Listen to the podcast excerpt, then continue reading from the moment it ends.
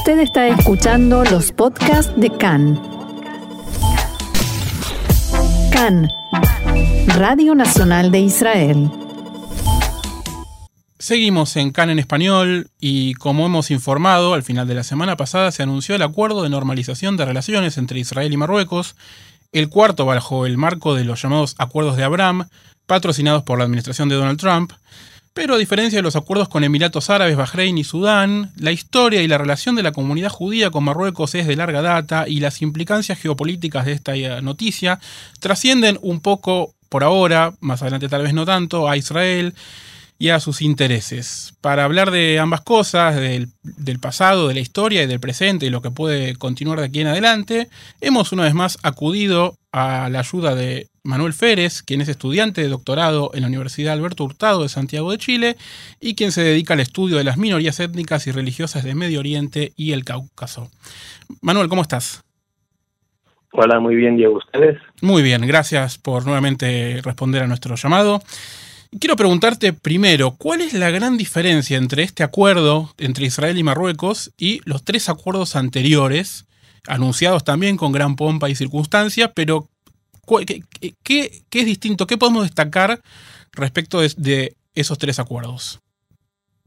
Bueno, digo, me parece que hay varias aristas diferentes, ¿no? Por un lado, eh, en el término de la relación entre Marruecos e Israel, es una relación que, ok, quizás no era formalmente reconocida, pero sí había una relación informal entre ambos países, por un lado. Eh, por otro lado, tenemos el caso de la comunidad judía del mundo árabe más importante, tanto en la historia como actualmente, que es la comunidad judía eh, de Marruecos. Claro. si quieren, ahorita platicamos al respecto. Sí, por y otro tercer punto es eh, lo que agrega, ¿no? Que no tiene que ver tanto como tú inicias con Israel, pero esta solución sobre el conflicto del Sahara Occidental que tiene Marruecos con el Frente Polisario es otro elemento distintivo. Entonces yo diría, para iniciar la plática, que estos tres elementos son, son diferentes, ¿no? Tienen como muchos más, eh, más componentes. Quiero preguntarte entonces, empezamos por el pasado. La comunidad judía en Marruecos, numerosa, histórica, de larga data, con una historia enorme. Al día de hoy se dice que en Israel uno de cada diez eh, ciudadanos israelíes tiene eh, ancestros o antepasados que fueron marroquíes, que vivieron en Marruecos. Entonces, eh, ¿cuándo empieza la relación entre judíos y Marruecos? Bueno, la historia del judaísmo en la, zona que actualmente se llama Marruecos es antiquísima, se habla más de dos mil años de, vida, ¿no? Claro. Aquí cuando he platicado con ustedes, cito siempre el libro de Seneri Deshen, de Jewish Among Muslims, sí. y ellos hablan de que en Marruecos tenemos un área cultural diferente, porque si bien el Marruecos, está en el Magreb y comparte algunas dinámicas importantes como la mezcla entre lo árabe y lo beduino, que es otro tema interesante, hay judíos beduinos. Eh, mantuvo una historia propia como un reino independiente por varios siglos, mientras otros lados de Magreb caen bajo el control de algún extranjero, tanto el Imperio Otomano, español, francés, italiano, portugués. Los judíos marroquíes mantuvieron sus patrones comunitarios propios y eso los hace únicos y como tú bien decías, Hoy tenemos un Israel donde más de un millón de personas se dice que tienen alguna descendencia eh, marroquí, ¿no? Entonces, para terminar esta primera respuesta, tenemos la comunidad judía quizá más importante del mundo árabe, que tiene una importancia particular, que tiene desarrollos eh, particulares, incluso en sus festividades eh, particulares, y que también nos habla de que los judíos de Marruecos no necesariamente son árabes, porque tenemos a estos judíos bereberes, tribus bereberes, que también fueron judaizadas en algún momento partes de ellas. Tenemos entonces una historia de casi dos mil años de judíos en el norte de África. ¿Cuántos de esos años, es difícil calcularlo por supuesto, pero cuántos de esos años fueron eh, tormentosos y cuántos tal vez fueron con una convivencia más o menos pacífica? Sí, aquí depende cómo lo narres, Diego. Hay gente que lo narra siempre desde lo tormentoso y gente que hablaba siempre de lo que, fue increíble. Yo creo que es una mezcla interesante. Y además hay que recordar eh, que a largos momentos de convivencia, incluso en el siglo XIV y XV, muchos judíos sefaraditas eh, llegaron a la zona, aumentaron las comunidades y aquí llega el punto de contacto entre los sefaradí y los mizrají que, hace, que hace particular el caso marroquí, ¿no? La ciudad de Fez, por ejemplo, en el siglo XVI, era un centro judío espectacular, enorme, donde había muchísimos idiomas, había gente que seguía hablando este dialecto español llamado jaquetia, eh, y en el siglo, y esto empezó a cambiar tristemente en la modernidad, siglo XIX y siglo XX, estos cambios que se establecieron cuando Marruecos entra a ser un protectorado francés en 1912, las guerras mundiales, los momentos de descolonización y la creación del Estado de Israel, pues empieza a terminar con la presencia judía no solo en Marruecos, sino en todo el Magreb. Hoy tenemos alrededor de 3.000, 4.000 personas judías en Marruecos, principalmente en Casablanca, eh, y la, como tú bien decías, la mayoría está o en Israel o en Estados Unidos, pero también en América Latina, ¿no? En, Argentina, tu país, en Chile, en México, mi país, hay bastante gente de origen marroquí. Sí, por supuesto, están en todos, en todos los países donde hay judíos prácticamente. O sea que de alguna manera cuando los judíos que fueron expulsados de España en 1492 llegaron a Marruecos se encontraron con un mundo conocido de alguna manera, con un lugar donde no eran nuevos.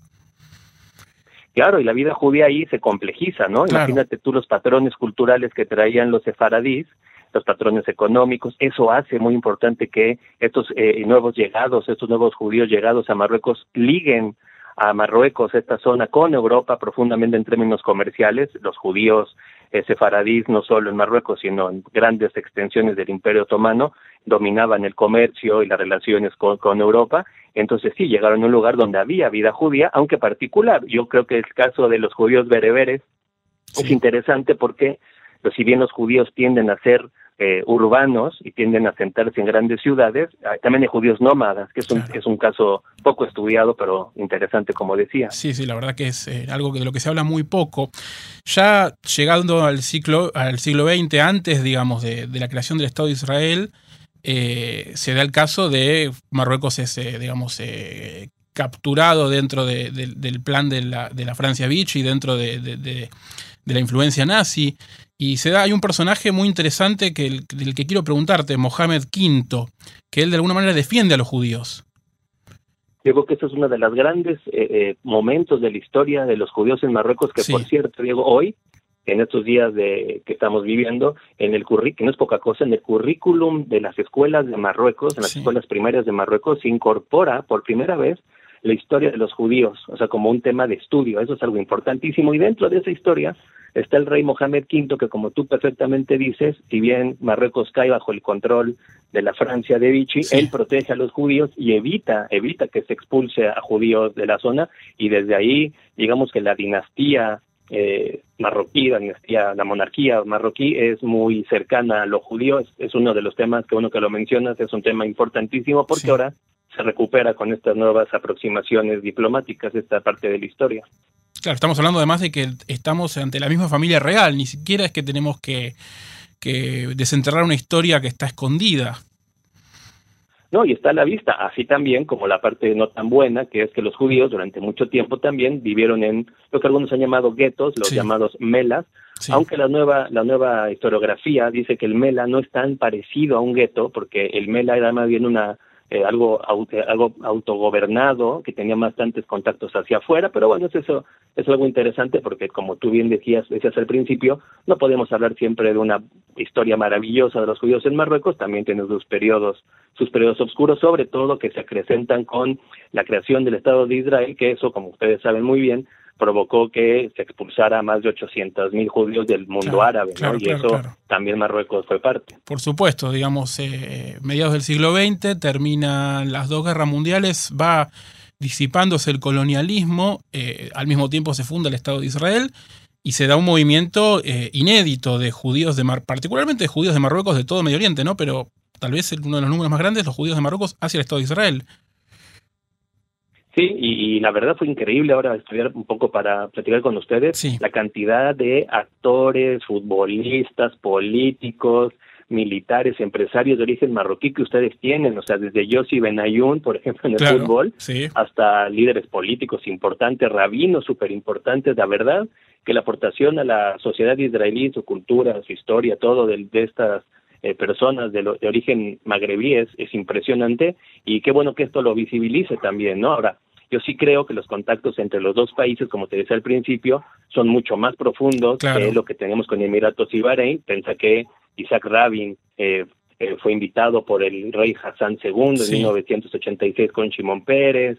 Entonces, realmente yo sí creo que en este caso tenemos algo más profundo y donde hay más carnita, decirlo de alguna manera, que en el caso de Bahrein o Emiratos, donde hay poca población judía, y en este caso es algo completamente diferente. Esas son casi relaciones nuevas que empezamos a construir desde cero, pero justamente eso quería preguntarte, ¿qué pasó en el medio? ¿no? ¿Qué pasó entre la fundación del Estado de Israel, la gran migración de judíos marroquíes hacia el Estado de Israel y eh, y, ahora, básicamente, ¿no? ¿Qué pasó en estos casi 70 años o más incluso en los que las relaciones, eh, hubo momentos de, más relación, hubo momentos donde no hubo ningún tipo de relación ni ningún vínculo, eh, pero siempre hubo algo, ¿verdad? Hablo políticamente entre gobiernos. Sí, toda la década de los 90, sobre todo después de la firma de la Declaración de Principios de 1993, Marruecos empieza a ver a Israel como una, una opción de, de, comercio, empieza a desarrollar relaciones económicas, comerciales, muy muy discretamente, porque claro, hacerlo a la luz tiene un costo, te voy a decir un dato. Claro. Eh, eh, se acaba de sacar un, un porcentaje de cuánto, cuánto porcentaje de la gente en los países árabes apoya la normalización de relaciones con Israel y el caso de Marruecos es preocupante. Solo el 4% de la población marroquí apoya la normalización de relaciones con Israel. Ese es un detalle importante. ¿eh? O sea, es un dato menor, es un número menor que el que tienes en el caso de los palestinos. O sea, claro, solo cuatro personas de 100 en Marruecos apoya la normalización. Entonces, aquí vemos algo que hay que tenerle un, hay que echarle ojo a esto, ¿no? o sea, como tú bien decías, son países cercanos, los 90 fueron cercanos, hubo visitas, etcétera, etcétera. Incluso este eh, ex eh, ministro de Asuntos Exteriores, David Levy, que es de origen marroquí, visitó Marruecos, pero es que no, no tiene mucho, mucha calle el acercarse a Israel y eso es peligroso también. Sí, tal vez es donde tengamos igualmente donde, desde donde construir, más que con incluso los otros países, donde tal vez haya más, más voluntad de la población, tal vez podamos encontrar eh, maneras para retomar esta relación, pero quiero preguntarte ahora sobre el presente y sobre la política global eh, Israel parece estar por fuera de esto, pero en algún momento seguramente entrará a jugar.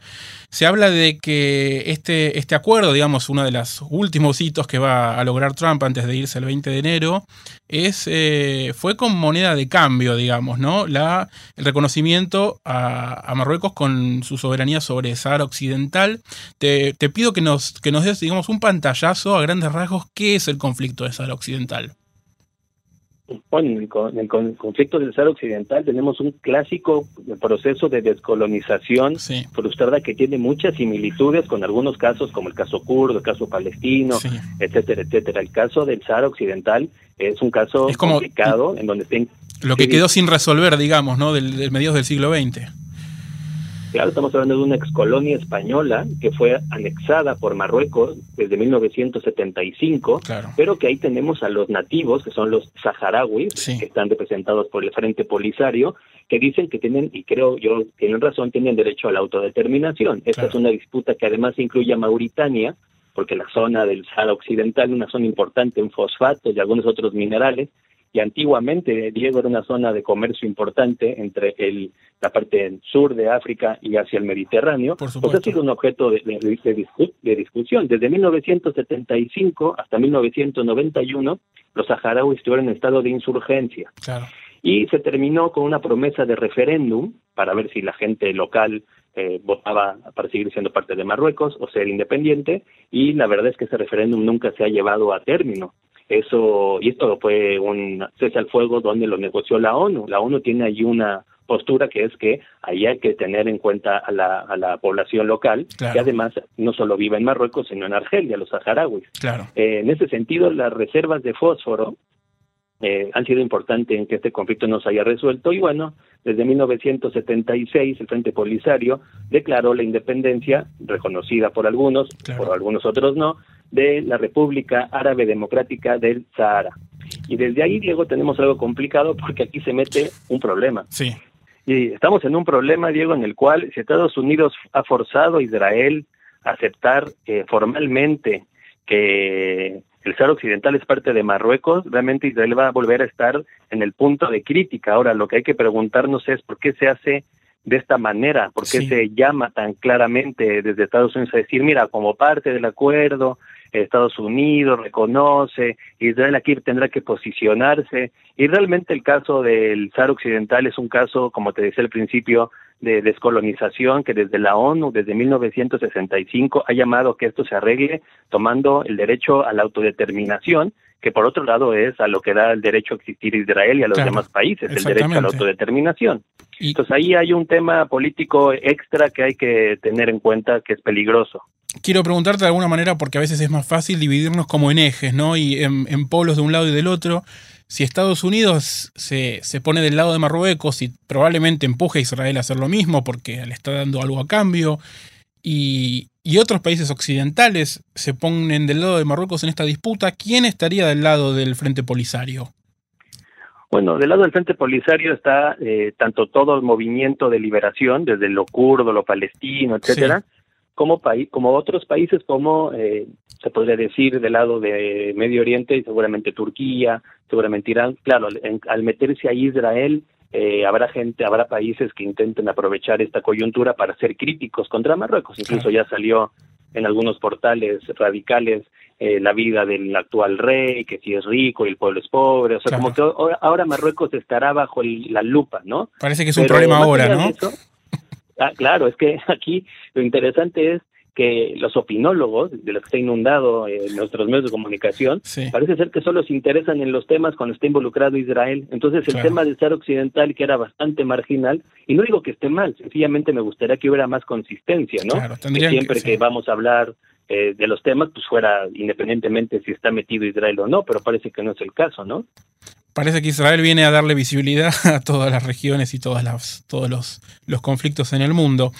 Manuel, te quiero agradecer nuevamente. Estuvimos hablando con Manuel Férez, que se dedica al estudio de las minorías étnicas y religiosas de Medio Oriente y el Cáucaso, y seguramente tendremos mucha tela para cortar sobre este tema. Va a ser uno de los acuerdos, el acuerdo por ahora que más nos va a, traer conversación de aquí en adelante.